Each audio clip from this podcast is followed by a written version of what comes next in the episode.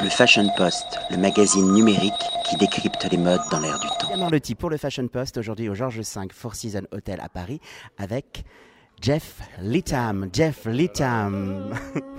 we are going to continue in English, which is better.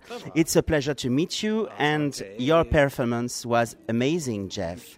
My I, I like that you called it a performance. That's good. Yes, for- it kind of is a performance. Yes, for me it's a performance because while you were working, I was thinking, is it a designer? Is he an architect? Is it a florist? No, you are yourself. You're Jeff, and moreover, you're a magician because you oh, catch the attention. My first question: Why people nowadays are fascinated with flowers? Why? I think it's a, c'est une grande tendance maintenant parce que le, dans le, le monde du mode, c'est, c'est, le, c'est le fleur, c'est une grande inspiration pour tout le monde en fait.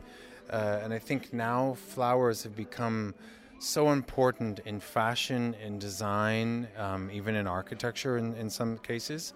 Uh, you know, these walls of flowers that people are building, uh, that I think there's been a big surgence of, of floral, how would you say, um, popularity or even fashion, not in fashion industry, but it's fashionable to like flowers and play with flowers now.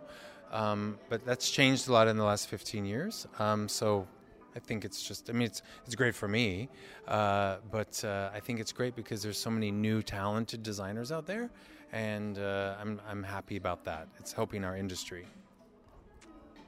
If you were a flower, which one? Magnolia. Magnolia. Mm, that's my favorite flower. Flower? Yeah, That's okay. because it's very sensual and it smells very sweet and lovely. What I appreciate in your creation is that you play with three elements: water, fire, and life. Yeah, you're right. Yeah, you're right. That's play with volume. about that. That's one of my threes. That's one of my new threes. Water, fire, and life. Right? Oh, that's But good. I I don't know what is the translation for éphémère, which create an emotion. You know, it's like it's like for me for me it's like a fashion show because each season everything changed. No, for sure. And for me, I have a new. It's it's crazy for me because especially here in the lobby of the Joie de I have a fashion show every three weeks when I change the flowers, and it's seen by so many people. You know, the flowers in the hotel are seen literally by thousands and thousands of people every year, every week. Uh, so it's an important kind of show for me every every three weeks when we change everything. So I think we have a here at the Joie de the flowers are so important. Uh, not only for the guests, but I think that we inspire a lot of people, and it's nice to walk into a hotel that's a beautiful palace and see something that's made just for not just the clients, but for everyone to enjoy.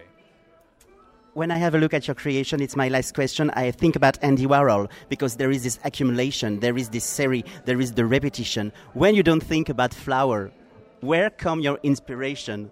Uh, from people like Andy Warhol, uh, from a lot of fashion photographers. Um, I, as you can see, that that's a huge compliment. Thank you, uh, because art is my biggest inspiration. Uh, it's like when I moved to Paris 15 years ago, and I used to go to Monet's gardens and sit and watch and study the colors and the flowers and the textures. Um, I find that you know, in this world of design and fashion and, and flowers, everything's been done before. Uh, it's just nowadays you have to take your own personality and style and let it come through. Yes, and you break the rules of to. flower Well, art, in order to which be, in order to be recognized in any industry, you have to break the rules. Because if you play it safe, no one notices you. it will be the conclusion. Thank you, Jeff. Thank you. Au revoir. Le Fashion Post, le magazine numérique qui décrypte les modes dans l'air du temps.